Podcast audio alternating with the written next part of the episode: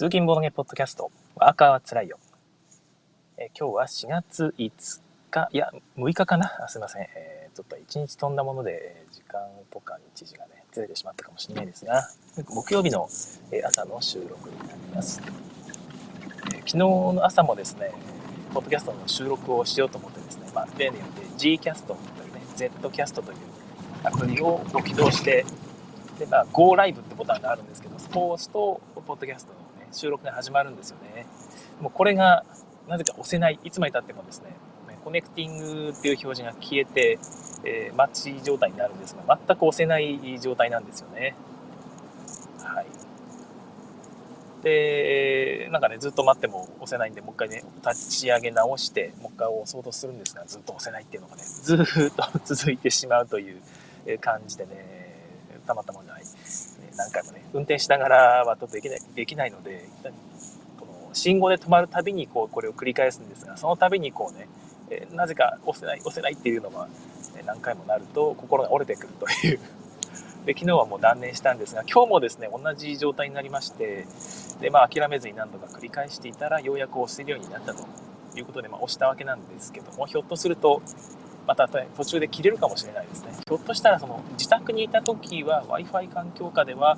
一発目で普通に押せたので、え通信状況があまり良くない、いわゆる 4G とかね 3G 接続の状態になると押せないようなことになっているのかもしれませんね。はい。えーとりあえず収録今のところ問題なく、ね、配信されているような感じでございますけども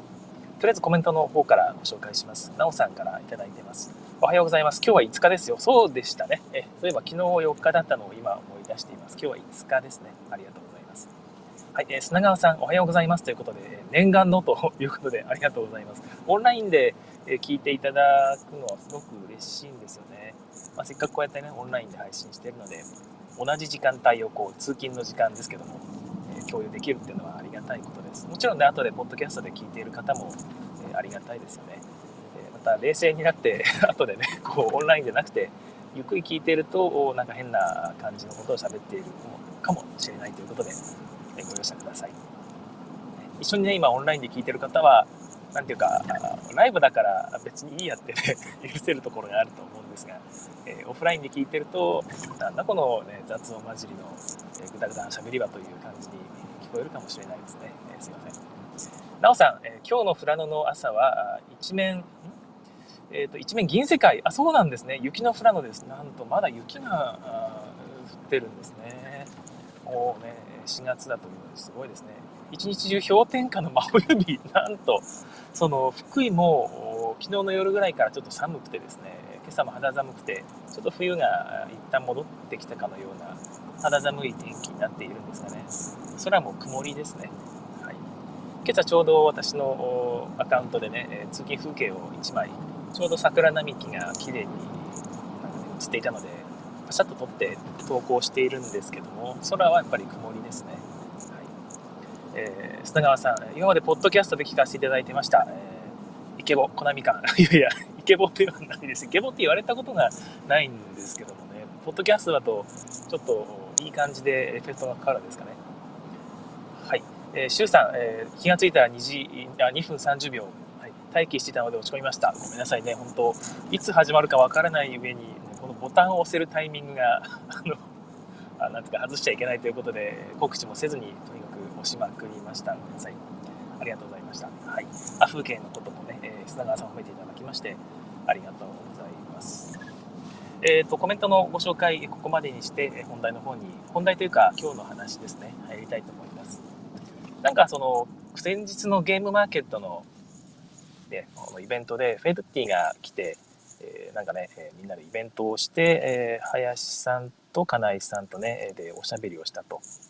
いう話が上がっていましたけども、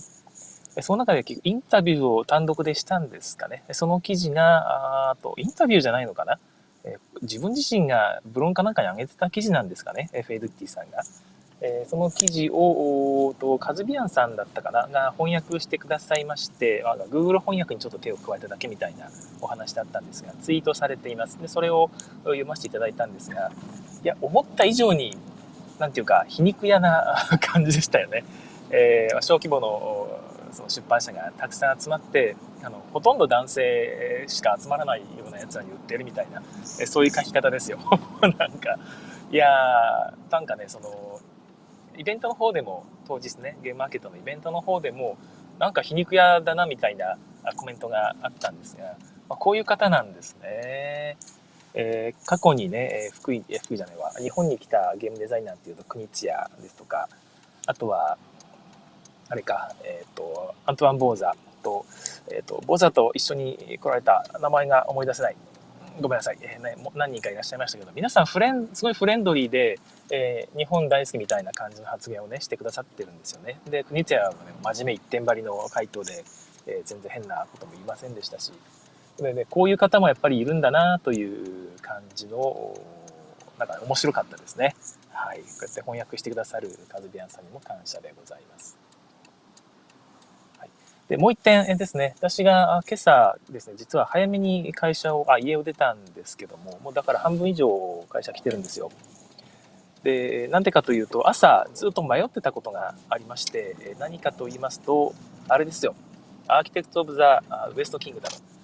今、キックスターターであと3時間ぐらいで多分もう締め切りが終わります。だからこれをポッドキャストで聞いている方がもしいたら、おそらくもう終わっていますね。4月5日のおそらく昼前ぐらいには締め切りになってしまうんじゃないかなと思っているんですが、まあ、それのキックをするかどうかをすごく迷ってて、で、まあ、結局しなかったんですよ。で、ね、まあ、どういうゲームかっていうのはですね、今同じく G キャストで清水さんが配信されているユーロゲーム201バツというポッドキャストがあります。こちらの第10回で、えー、かなり詳しく説明されているので、えー、まあ、そちらを聞いて冒頭でもう喋っていますので、聞いていただければと思うんですけど。いや実際面白そうなんですよね、えー、基本ワーカープレイスメントになっていて。でただ、えーとまあ、ワーカープレイ早撮りじゃない部分の方がほとんどなんですね。で早撮り部分というのは、あまあ、一部の特殊特殊アクションとカードを取る部分ですね。カードを取る部分はマス自体は早撮りじゃないんですがカードが早撮りだというところ。あとはえーと、一部の宮殿の建設だったかな？あ宮殿じゃないわ。なんかなんかの建設ですね。こちらの方がちょっとレースっぽくなっていてそちらも少し早撮り要素があるんですけどもワーカープレイスメント自体はそこまでキツキツではなくてむしろそのアクションマスねいくつかある資源を取るとかカードを取るとかっていう部分にワーカーを1個置くとですね、えゲーム終了時までずっと置きっぱになるんですよ。で手元に20個ぐらいワーカーがあって全部置き切ったら終わりだったかな？いや違ったかな？なんかそんな感じでどんどんどんどん置いていくだけなんですね手番に1個。その辺もすごいシンプルで、まあ、好みなんですけども。でちょっとそのイメージ的には、まあ、全然違うゲームだと思うんですがノートルダムですね。フェルトの名作ノートルダムをちょっとイメージしていただくとあれもあれは自分の各自のアクションマスがあってそこに、えーとワーカーコマを置いていくとその効果がどんどんどんどん増えていったじゃないですか。1個目は置いた時に1金もらえる。2回目はね2コマ ,2 コマ目を置くと2金今度はねもらえるようになる。で3個目を置くと置いた時に、え置いてある数分もらえるから3金もらえるとかっていう感じでどんどんどんどんねそのアクションの効果が自分が置いた回数によって増えていくという効果がありましたがまさにそのシステムがこのゲームでも活かされています、まあ、ボードは1箇所だけなんですが、え基本的には、え自分が置いた駒の数がそのアクションの強さになっていくので、まあ、フェルトと一緒ですよねその部分はでその部分もね、まあ、面白そうだなとは思うもののなんかそのだったらノートルダムやりゃいいかなっていうのも一つあったのとあとそのせっかく置いた駒がですね他の人によ他の人がここに送ってやると捕まえてなんか取られちゃうっていう取られちゃうっていうかねなくなっちゃうというようなアクションもあったりしてちょっとだけインタラクションが強めというか意地悪なことができてしまうんですよね。その辺がどうかな後味悪くないのかなっていうのともう一個はこのメーカーですよね。メーカーというか作者か、えー、なん Raiders of the North Sea という一応 KDJ のノミネート？KDJ そのものでしたっけ、えー、になったゲームがあるんですが、まあ、1回だけ遊ばしてもらって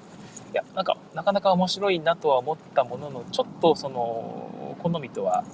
少しずれるところがあってですね。で同じような感じだと嫌だなというのと先日続編が発売されたんですよこの Raiders of the North Sea の。でこちらがメモでメモさんのねボードゲームメモさんでなんか4点とか3点とかそんな点数だったんですよね。でうーんと思っていて、で清水さんはかなりベタ褒めしていて、えー、っとその特トラックっていうトラックがあるんですね。え得が上がったり下がったりすると。で、それがなんか建築したり、裏取引をしたりすると下がる。で、何かをすると上がるのかな。で、上がると基本的に勝利点がたくさんもらえるので上げた方がいいんですけども、上げるといい効果もあったりするんですが、えー、下がっていた方が良いことがあるっていう仕組みがあってね、ここ、清水さんがかなり褒めていたんですよ。で、私も多分面白いんだろうなと思うんですが、なんかその自分の感覚だと、特トラックを上げるような行動をした時に、まあ、なんか上げたいと思って上げるんでしょうけど、上がったのことが果たして良かったのか悪かったのかっていう、その、なんていうか、フィードバックが逆になんか曖昧になっちゃわないのかなと、自分の感覚ですよ。そういうのが楽しいと思う人もきっといるんですが、自分は上げるなら上げた方がいいよっていうような方が好き、はっきりしてて好きなんですよね。あんまりこれ今の良かったのかな悪かったのかなどっちなんだろうとか、まあ、ど上げても下げても結局いいことあるんならどっちもいいかってそういう風になるとどうもねその考えられないんですよね うまく。その辺も含めて、うん、これは様子見かなと、えー、本当に面白いゲームだったら、まあ、やらせてもらう機会あると思うんで、その時にまた改めて高くてもね高くなっちゃってもいいので、え入手方法を考えようかなと思いまして一旦一旦考える。はい。まあ、一緒にやる相手もそんなにいないので、やらせてもらう方が、ね、自分にとってもいいのかなと、周りの人にとってもね。えー、ということで、結局、ポチるのやめたというところで、ポチる時間が浮いたということで、早めに来たということです。おーっと、後ろから救急車がね、ウィーンウィーン皆さん車を止めて、え、消防車が行くのを待っています。この時間からっていうと、多分交通事故なんでしょうね。えー、ご愁傷様ですね。はい。ちなみに昨日は、もし配信していたら途中に私が多分、うおって言って、えー、いう瞬間がありました。道端にでっかいイノシシがね、あの、死んでたんですよね。引かれたんだと思いますけども。ああいうのはかわいそうですね。はい。はい。まあ、どうでもいい話でございました。はい。という感じで、えー、前、前々段の話はここまでにして、えー、本番の話ですね。えゲーム中のお菓子の話をしたいと思います。はい、ゲーム中のお菓子ね、いろんなポッドキャストでもこの話題ってね、されてると思うんですよね。おしゃさにでもあったと思うんですが、自分聞いたかな？聞いてないかな？なんかおしゃさにを聞いて自分もと思ったのか、えっ、ー、と、卓上遊戯の快楽だったのかもう、もう忘れましたけど、他のポッドキャストを聞いて、え自分も喋りたいと思って喋ることは結構あります。ゲーム中のお菓子っていうのは基本的にはもう最初にね、え結論を言ってしまうと、なるべく食べない方がいいですね。え、食べると、やっぱり、え、行儀悪いというのが一つやっぱありまして、ぺちゃくちゃくちゃくちゃね、えー、噛んでる音とかも聞こえてしまいますし、それにボードが汚れたり、盤面がね、汚れてしまったりもしかねないと。で最悪ねえ、カードに汚れがついたりしま、え、するとね、最悪なので、基本は我慢したいんですけども、私は、えー、食いしん坊なんですね。甘いものが大好きで、お菓子とかもよく食べると。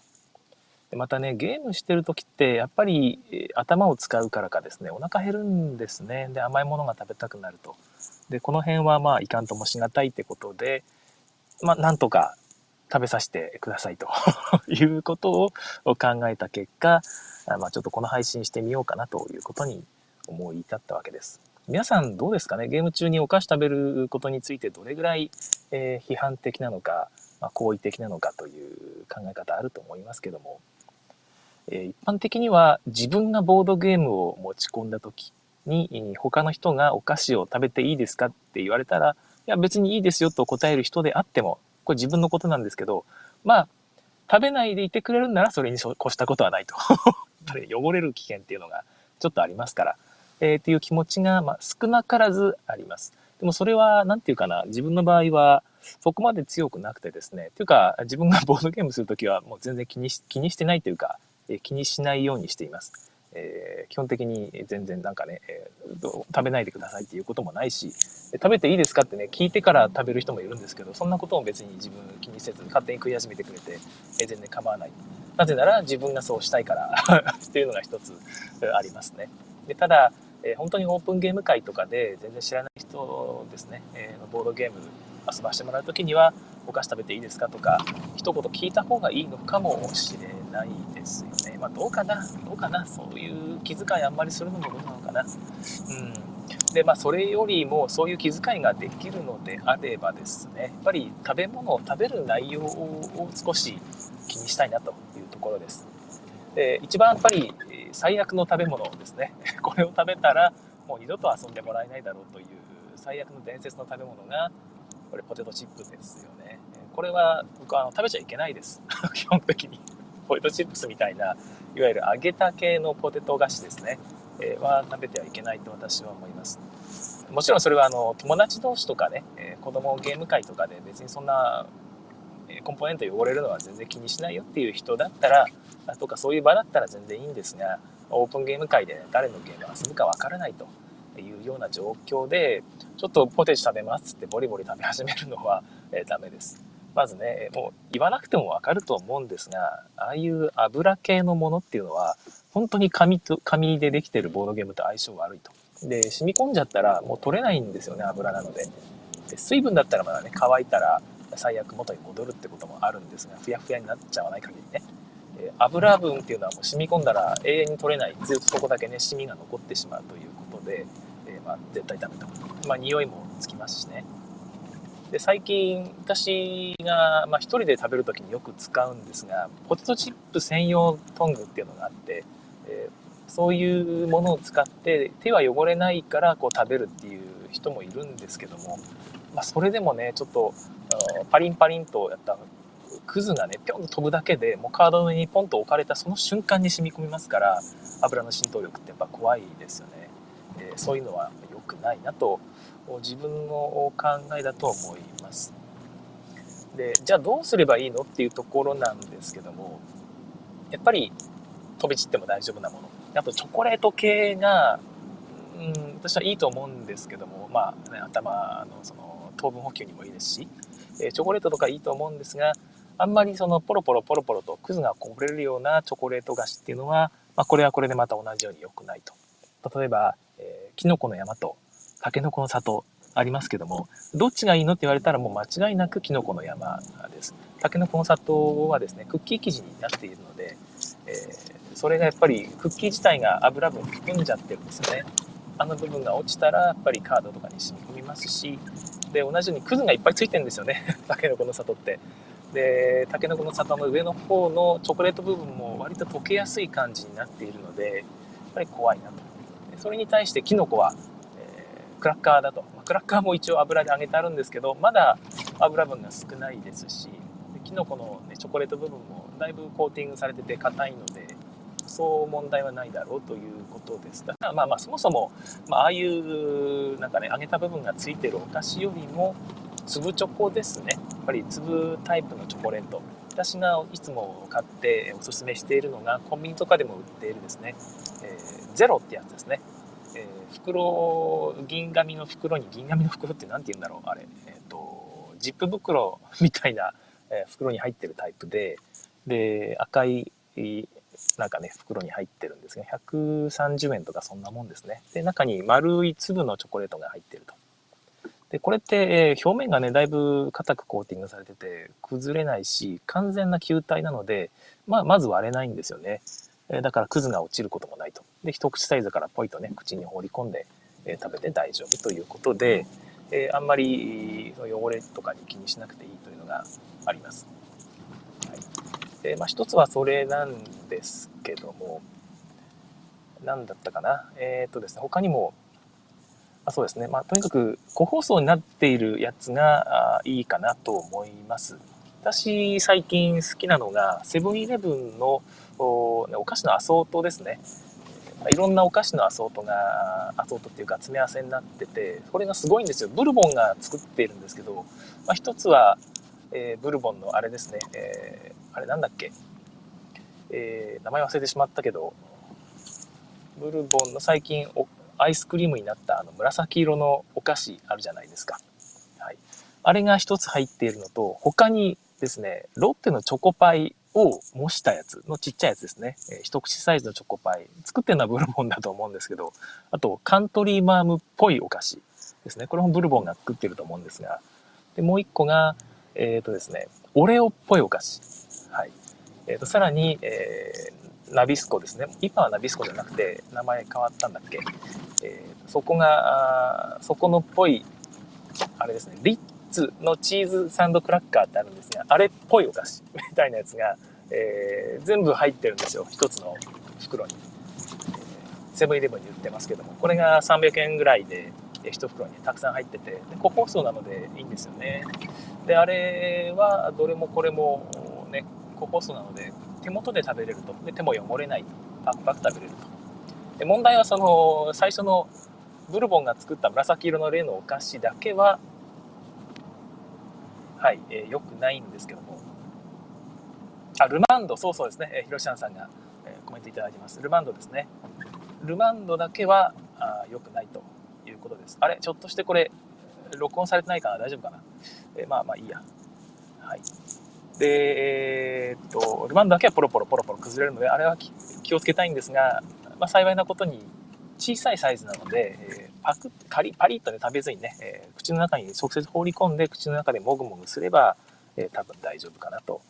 いうところです。はい、ちょっとカーブを曲がります。いつもより早く出てるので、もうちょっとね、早めについちゃう感じなんですよね。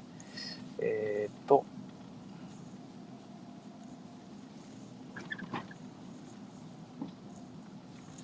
はい、ちょっとですね、車の通りが多いので、今、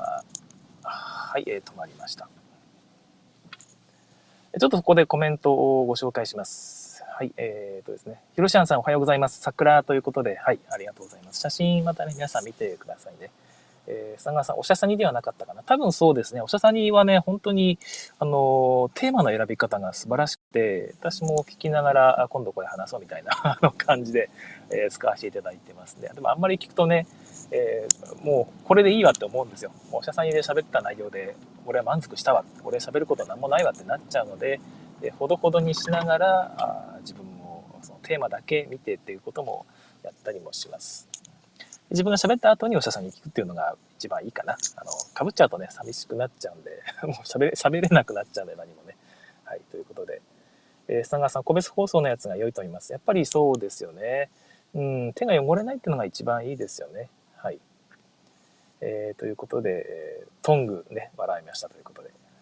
シュウさん、ポテチとかカッパイビセンとか油で揚げたお菓子はカードやボードをかなり警戒しますね。元に出すかは別ですが。はいまあ、表に出すかっていうのはつまり警戒心を表に出すかどうかはまたね相手によったりシチュエーションによったりするんでしょうがということだと思いますけども昨日聞いたところ北米ではカードが脂っこくなったりするけど気にしないそうですと。うん。私は供給量の違いだろうと持論を答えましたが。うんうんうんうん。多分そうですよね。だからえー、っとまあカードゲームとかボードゲームっていうのがどこでも何かでも買えるしで海外から輸入してるものじゃなくてね現地で生産してるから安いんですよね。えー、何回でも買い替えれると。汚れたら別に買い替えればいいじゃんという考え方なんだろうなと思います。もうね、絶版品とかっていうのも別でしょうけども。ただ、私も割と似たような考えを持っていて、その、まあ、汚れたらちょっと悲しいけど仕方ないかなっていう考え方なんですよね。で、まあ油汚れとかがついたら、ちょっとへこみますけど、じゃあそれも遊べないかって言ったらそんなこともないですから、えー、招待陰徳系のカードだけなんですよね、問題は。ただ、それは私、大抵買った瞬間にスリーブに入れるので、まあ、それ以外は入れないんですけども、ね、汚れたら別にいいやっていう考え方です。それも含めてなんかその自分の歴史かなって思うんですよね。そのボードゲームとかカードとかね、コンポーネントに刻まれた、自分が遊んだ時の記憶、ね、シミなんかもあの時、あの人があの人がねあれを食べてああなったんだっていうその瞬間がまざまざとこう思い出されるんであればなんかね記憶がこう何て言うかね、えー、刻み込まれているという意味でむしろ自分だけのボードゲームになっていくという感覚もまたね捨てがたいかなと思うんですよ。でまたねちょっとかっこいいこと言ってみましたけど実際は汚れてほしくないです。はい。えー、っとですねはい。えー、ひろしさん、ルマンド、あ、そうそう、教えていただきました。ありがとうございます。シュウさん、もちろん親子ゲーム会とかでは最初から割り切っていると。うんうん。そうですよね。うん、私もそうです。もうカード折れても曲げ曲げてもね、最悪なくなっても別にいいよって 持って帰るのやめてるって言ってますけど、えー、まあ仕方ないなと割り切ってやっています。うん、そうですね。汚れも壊れも思い出かなと、まさにそうですね。同感でございます。はい。でそんな感じでですね、まあ、汚れとか気にしながらも、なんていうか、あまあ、気にしないという、そういうスタンスもね、必要かなと思いながらも、まあ、やっぱり汚れない方がいいのはいいので、えー、まあ、そういう個包装のお菓子ですね。やっぱりカントリーマーム、私はだいぶいいなと思っています。であとはですね、シャトレーゼとかで結構よく売っているですね、えー、お土産用みたいな感じですけど、おまんじゅうですね。おまんじゅうも結構個別に入っていて、あれもね、そんなに手汚れないんですよね。えー、表面が、あんま油使わないですから、和菓子って。だからその、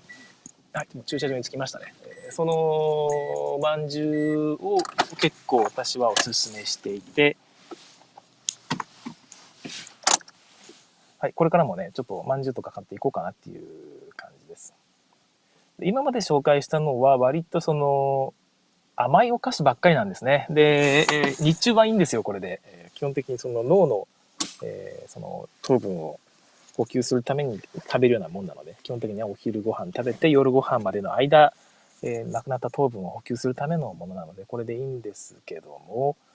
あれですね、え夜とか深夜になってくると、単純にお腹が空いてくるんですよ。で、こういう時は甘いもんじゃなくて、ちょっとしょっぱいものが欲しくなると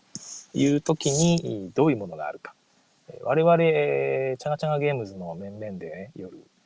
ボードゲームをする時に何を食べているかというとですね、私のおすすめは、えー、おせんべいです。醤油せんべいですね。で、えー、醤油せんべいもいろいろあってですね、えー、結構その表面がテカテカのものがあるんですね。テッカテカにもうなって乾いてて、で、お醤油べっとりついてるけど、そんなに手が汚れない系の醤油せんべいとかがあってですね、まあ、それを食べながらやっています。まあ、一応ね、ティッシュも置いてあったりするんでね、それでつまんで食べてもですけど、大体その指の大きさ、指、指でね、その人差し指と親指で丸を作ってもらうと、OK サインですよね。ちょっと指と、人差し指と親指の間ですね、に2センチぐらいかな、1センチか2センチぐらいの間隔を空けてもらった時にできる丸の大きさですね。この大きさぐらいのちっちゃい丸いせんべいがあるんですよ。丸せんべい。本当に特殊特殊サイズなんですけど。これを買っておくと、手ほとんど汚さない。ずっと手に持ったままパリンパリン食べなくてよくて、ポイと口の中に放り込んでね、えー、もぐもぐっとできる、えー、できるサイズのおせんべいを私はよく買っていってます。一袋大体100円ぐらいでね、えー、量販店に売ってるので、で、それが結構みんな美味しいから食うんですよね。お腹に、え、腹持ちもするし。思わず食べちゃうという。で、もう一個が、あと、エビせんですね。あの、でっかくて丸いやつ。うん。あれ、手ほとんど汚さないし、割と食べ応えもあってね、パリンパリン。ただ、こう、くずこぼれるんですけど、まあ、まあ、友達同士なんで、あんま気にしないと。オープンゲーム界であれパリンパリンやってたらちょっと怒られそうですけどもね。はい。えー、ということです。あ、そうそう、オープンゲーム界で食べるときに注意したいのは、その、なるべく、なんていうかな、食べてる時に、棒、ゲ、だからテーブル上にね、くずとかあんま置かない方がいいですよね。私は結構置いちゃう時があるんですが、まあ、置かない方がいいなといつも思っています。えー、自分のなんかね、えー、手提げ袋かなんか持っておいて、そこに都度入れるという方がいいんだろうなと思いますね。食べてる姿もあんまりその、おしゃね、対面でね、喋りながら食べるとかっていうのもちょっと行儀悪いですから、ちょっと横向いてね、えー、食べてる口元をこう反らしながら食べて、えー、また会話に集中するという方がちょっとおしとやかな雰囲気が出るかもしれないですね。別にいいんですけどね、ワイワイガヤガヤ、もぐもぐ、くちゃくちゃ食べながらやるのも楽しいと思いますので、全然いいですが、気にされる方もいるかもしれないので、えー、ちょっとね、気遣いたいって時はそんな感じで食べると、この人はおしとやかだなっていう雰囲気を出せるかもしれません。あ、そうそう、なんかね、ああ、最初に言えばよかったね。なんかおすすめのお菓子とかあったら教えてくださいねってことを言おうと思っていたんですけども。はい、えー、コメントでご紹介ください。ヒロシアンさん、えー、小原ちゃんにはスティック型チーズですね。スティック型チーズってどんなんだろう？スティック型チーズ。スティックになっているチーズ。避けるチーズですかね、ひょっとして。あの、ペリペリペリと剥がして食べる。美味しいですよね。あれ、あれ美味しい。あれ美味しいけど、すんごい油分が多いんですよね、原材料見ると。だから、ダイエットには天敵な気がしますね。なんか他にありましたら。私の方で、え用意したお菓子のネタはこんなところなんですけども、よく見かけるのはやっぱりあと、あれですね、チョコレートの個包装になっているやつでしょうか。やっぱりチョコレートばっかりだとね、ちょっと飽きるんですよね。まあ、別に無理にそんな食べなくてもいいんですけどもね。はい。あとは飲み物は、まあ基本的にはペットボトルっていうのは別にもう言うまでもない、えことですけども。はい、えー、なおさんから、毎回自宅ゲーム会でピザポテト持参で来る仲間がいます。そうなんですか。ネタで持ってきてると思いますが、食べるんですかね、ピザポテト。どうなんでしょう。その、やっぱりね、えー、別にこのボードゲームに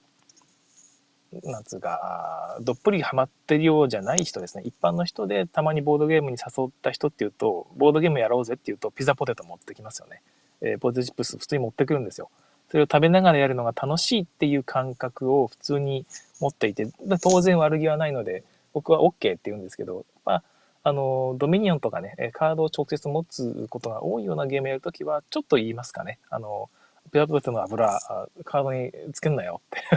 えー、友達だったら言いますけども、やっぱりそれぐらい一般の普通の人にとっては意識してないことですから、もしね、持ってくるようなことがあっても、言い方本当気をつけなきゃいけないですよね。そういうのはダメなんだよってね、いきなり言っちゃうと、やっぱり悲しくなっちゃいますからね。良かれと思って持ってきたのに、そっかそっかって、俺はなんてことをしてしまったんだみたいなことになってしまうとかわいそうですから、あ、ピザポテトいいですよねって。で、このゲームの間だけちょっと我慢してもらっていいですかって、僕も後で食べさせてもらっていいですかみたいなね、えそういう感覚で喋るといいかもしれませんね。はい、砂川さん、最近はブルボンのハイショコラセレクションにハマっています。ハイショコラセレクション。しかもブルボン。私、日本のメーカーのお菓子ではブルボンが一番好きなんですが、そんな美味しそうなものがあるんですね。ハイショコラセレクション。覚えておこう。チョコレートで言うと、あの、正方形の板状のおやつがいっぱい入ってるね、個包装のやつのチョコレート系のお菓子ってありますけど、あれも結構好きですね。はい。ということで、えー、今日はこんなところで終わりたいと思います。ゲーム中のお菓子に関してはね、本当好きだという人と、いや、絶対ダメだっていう人もいると思うので、オープンゲーム会の時は、ちょっと確認した方がいいのかな。私最近忘れがちなんですよね。まあなんかある程度気にして食べてるからいいだろうっていう感じで食べちゃうんですけど、ひょっとしたら嫌がってる人もいるかもしれないので、ちょっとこれからもう少し注意して食べていきたいと思います。はい、えー、ゲーム中のお菓子、楽しく、場を楽しくするものにもなり得るし、悲しくなる、悲しくしてしまうものにもなり得るので、皆さん注意して、えー、ゲームを盛り上げて食べていきましょう。はい。それでは今日はね、木曜日ですね。もうあと2日ですよ。実際今日はもう仕事終わったようなもんですから、毎回言ってますけど、あと1日です。で、明日は、夜ちょっとね、ボードゲームをする機会を持っているので、ゲームマーケットの戦利品ですね、の受け渡しがあるので、えそれを楽しみにしていると、多分ね、仕事もすぐ終わってしまう気がします。仕事をね、早く終わらせてしまいましょう。終わらせてゲームの話をしましょう。はい、ということで、えー、頑張っていきましょうね。仕事帰りに今聞いてくださっている方、仕事仕事の方お疲れ様でございました。はい。ああとなんですね。えー、砂川さん、生だとアディショナルタイムがないのかな？いや、そんなことないですよ。生でも全然関係ないです。編集してないですから。はい。ということで、えー、またね、次回更新をお楽しみに。さようなら。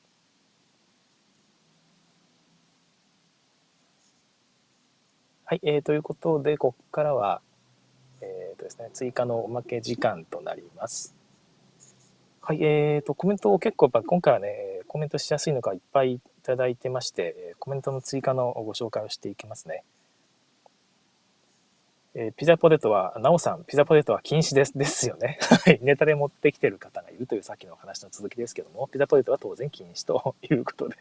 はい。えー、シュウさん、前にラーメン、ラーメン丸を箸で食ってました。箸は人数分持参。何でしたっけ、ラーメン丸って。ラーメン丸を箸で食う。なんかその、あれですかね、えーベビースターラーメンのみたいなやつですかね。ラーメンを箸で食う。うん箸で食べる、みんなでね、その箸でワイワイ食うっていう雰囲気ができると、それはそれでいいですよね。うん、羨ましいな。はい、ひろしさん、避けるチーズもですが、避けないタイプのスティックチーズも最近コンビニに置いてあります。えー、ちょっと今度見てみます。チーズいいですよね。腹持ちもするし、しょっぱいし、美味しいし。で、まあ、その、手に持つ部分はあるから、手がね、そんなに汚れるわけでもないしということで、いいかもしれません。でそうコメントがなんかね前後していてひょっとして飛ばしてしまってるのがあるのかななんかその後から来たものが上の方に入ることがどうもあるみたいですねえー、っとはい。なおさん自宅で遊ぶ時のドリンクはクリップ型のドリンクホルダー使用を義務付けています。義務付けでいいですね。義務ってなってたらもう逆にね、えー、そうそういうもんだってことでなると思うんでいいですよね。余計なトラブルはないそういうルール決めって大事かもしれないですね。私もクリップ型のドリンクホルダーは、えー、行く先々で大体ありますね。自宅では使ってないですけども。はい、えーと、なおさん、安心してください。アディショナルタイプも最後まで聞けますよ。ということで、はい。あの、ごめんなさい、ね。最後まで聞けるのかな？オンラインだと聞けないこともあると思うんですけども。えー、っと、ちょっと追加の、今ね、早く着きすぎてしまって、あんまり時間が暇なので追加でちょっとおしゃべりするんですけども朝ツイートでちょっと面白い話がありましたよね。えー、海外のゲームですね課金ゲームを作っているところがなんかあゲームを作ってる時に意図せずガチャを作ってしまったと。で課金ゲームだけどガチャで儲ける気はさらさらないんですよねその人たちは。でどういうものかというとなんかその動物の自分が連れ回せるペットを課金すると買えますよと。で、その形とかですね、えー、と、まあ、見た目みたいなやつがその課金した瞬間に変わるらしいんですよ。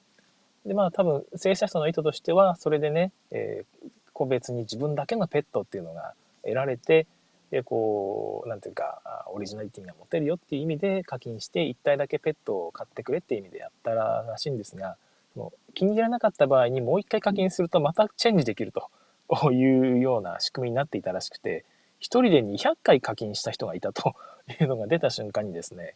これはダメだと。こんなことをさせるために作った機能じゃない。俺は意図せずにスロットマシンを作ってしまったんだというコメントでね、速攻削除したらしいですね、その機能を。それ聞いた時に、あ海外の人たちって本当なんていうか訓練されているなとゲームを作る人たち自身が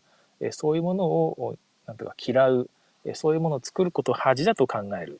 自分が作りたいのはそうじゃないという確固たる意思を持ってるっていうのが本当素晴らしいなという気がしましたね。日本だったらですねそんな人が現れたらこれ儲かるじゃんここの部分もっともっと投資して、えーね、いろんなガチャできるようにしようぜっていう風になってしまいがちだと思うんですよね。